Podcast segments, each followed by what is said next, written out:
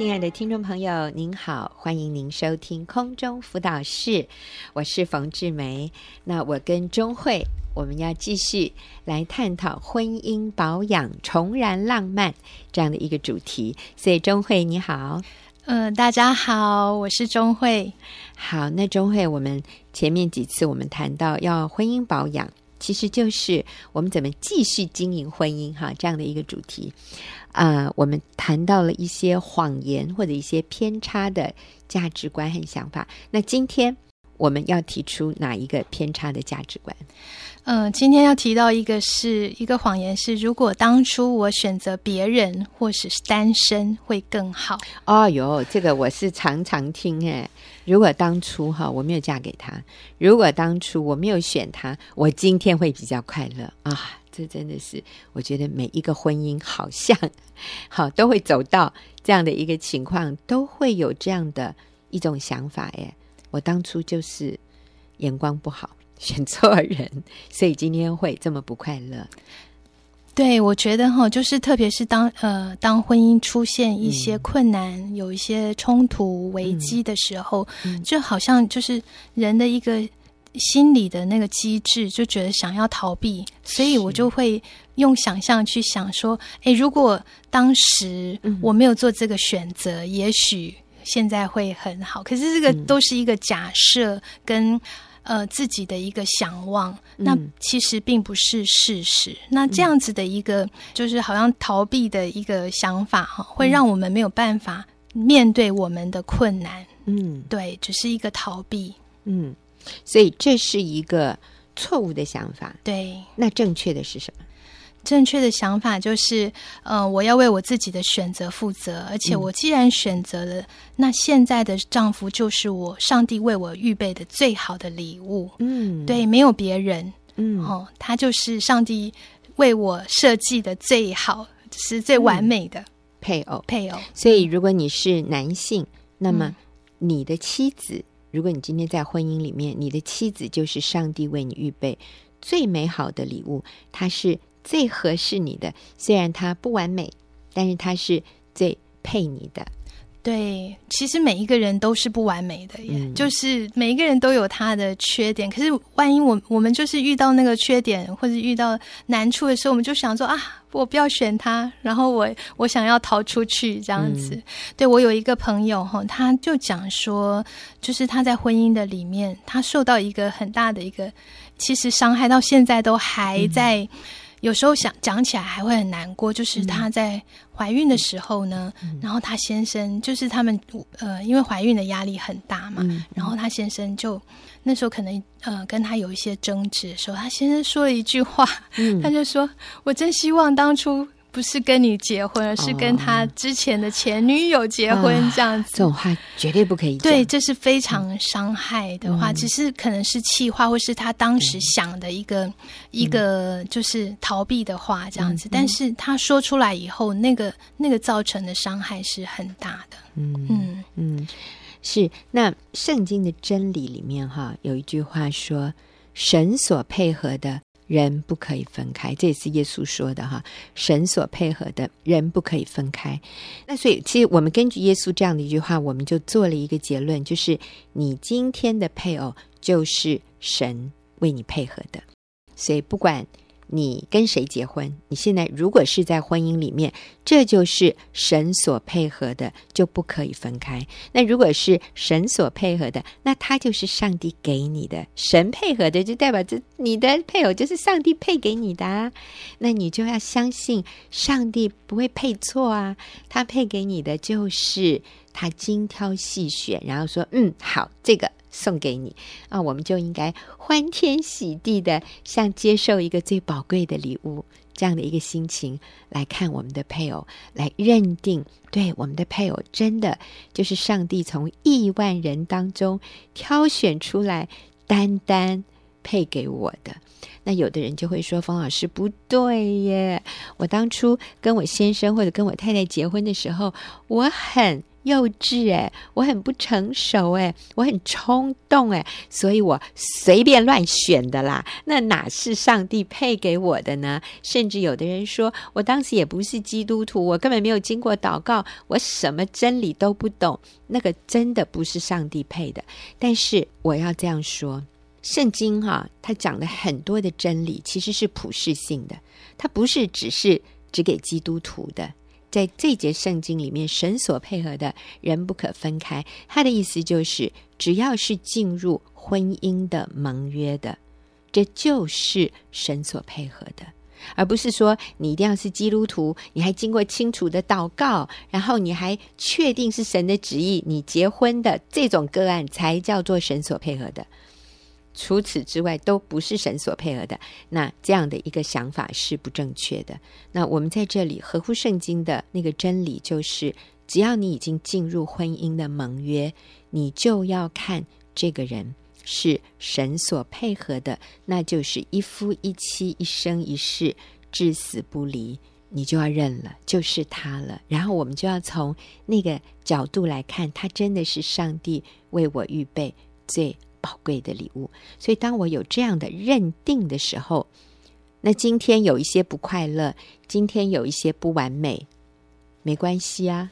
那我们就来看看这个问题要怎么解决，而不是想要换人做看看。嗯，好，对，我觉得这样子的一个认定跟承诺，其实是对婚姻一个最大的一个保护。嗯，因为你不会好像漏了一个洞，好像说。嗯每次好像遇到困难的时候，你就想钻那个洞出去，这样子。那你把那个洞补起来，你就认定他是你这一辈子你选择上帝配合最好的那一位，你已经决定了。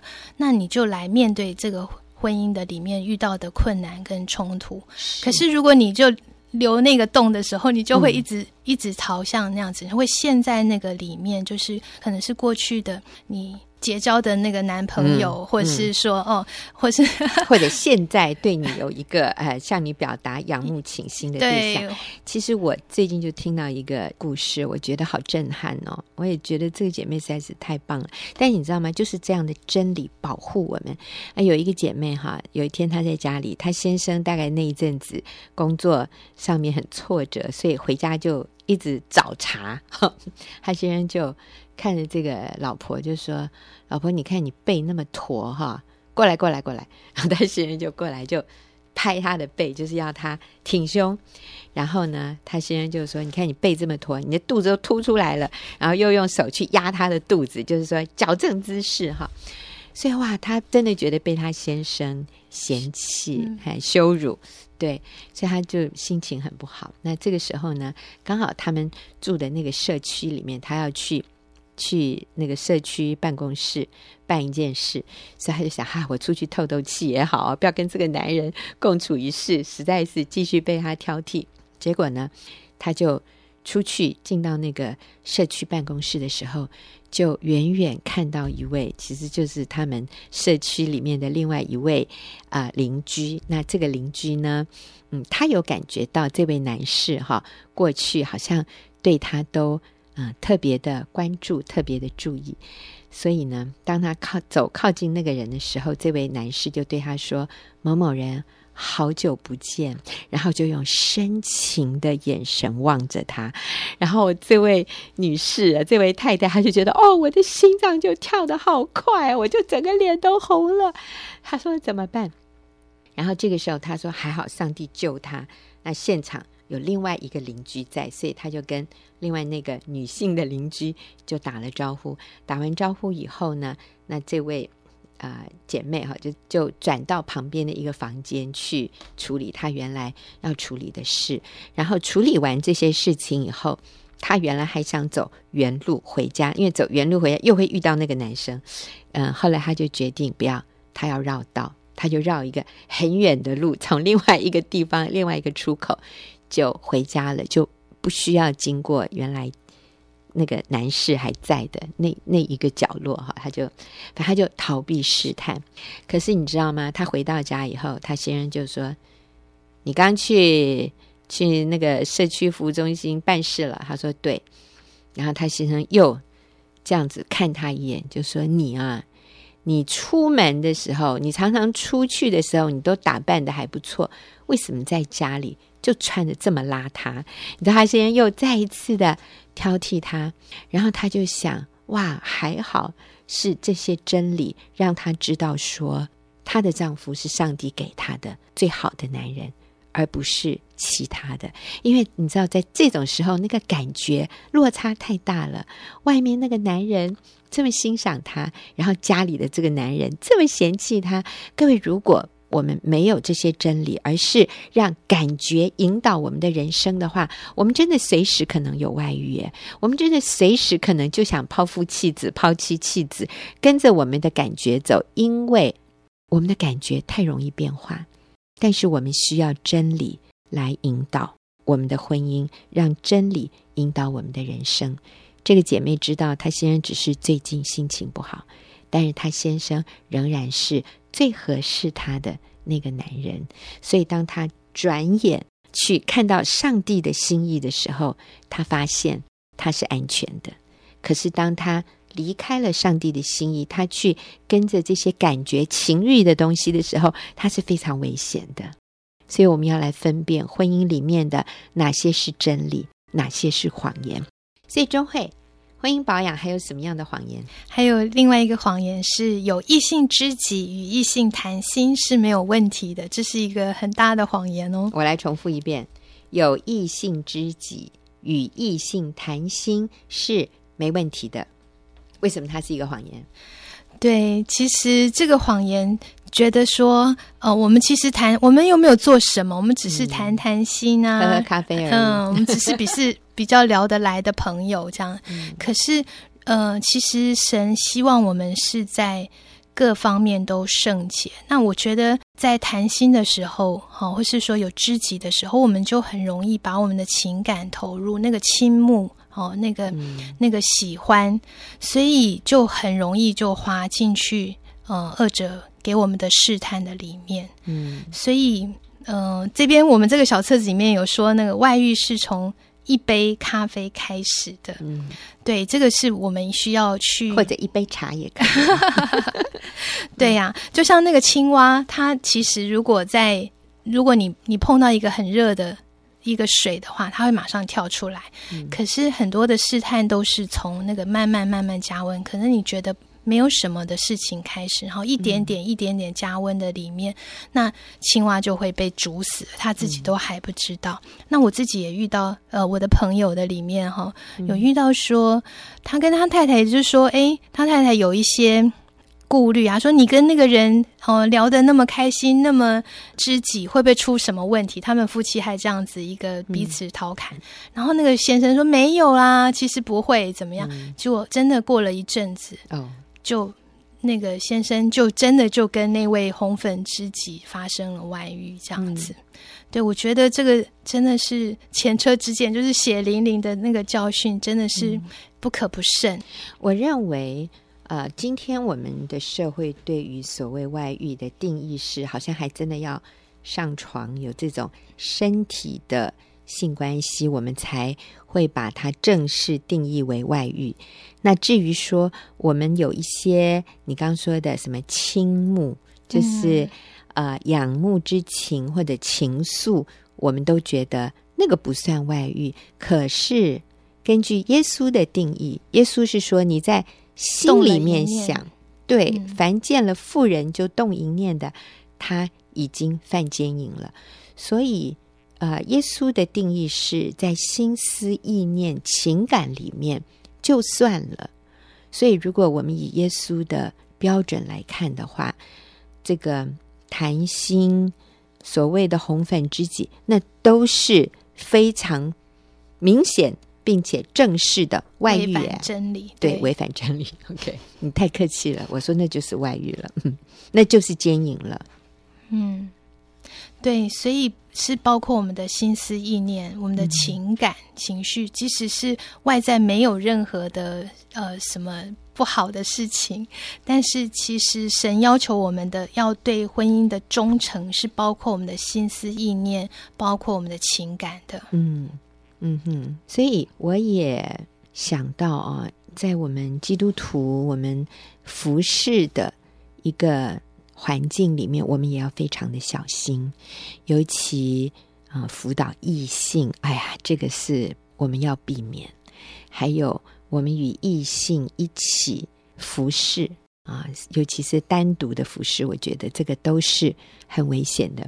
那我们就知道有呃，这个敬拜赞美团里面的这个领唱啊，跟那个私情，最后就就出了问题。那因为这个叫琴瑟和鸣了哈，这个真的是同心的感觉，实在是太美妙了。那就是一男一女哈，一个唱一个弹，嗯、然后又有一些私底下单独的接触，然后平常又都很有好感，那这个就是很大的一个陷阱啊、还有有的时候什么去探访啊、一男一女去探访，哇，这个最后也是感觉太浪漫了。甚至我们也知道有这个要去聚会，所以开着车子。弟兄开着车子带着姐妹去聚会，结果最后也出事了。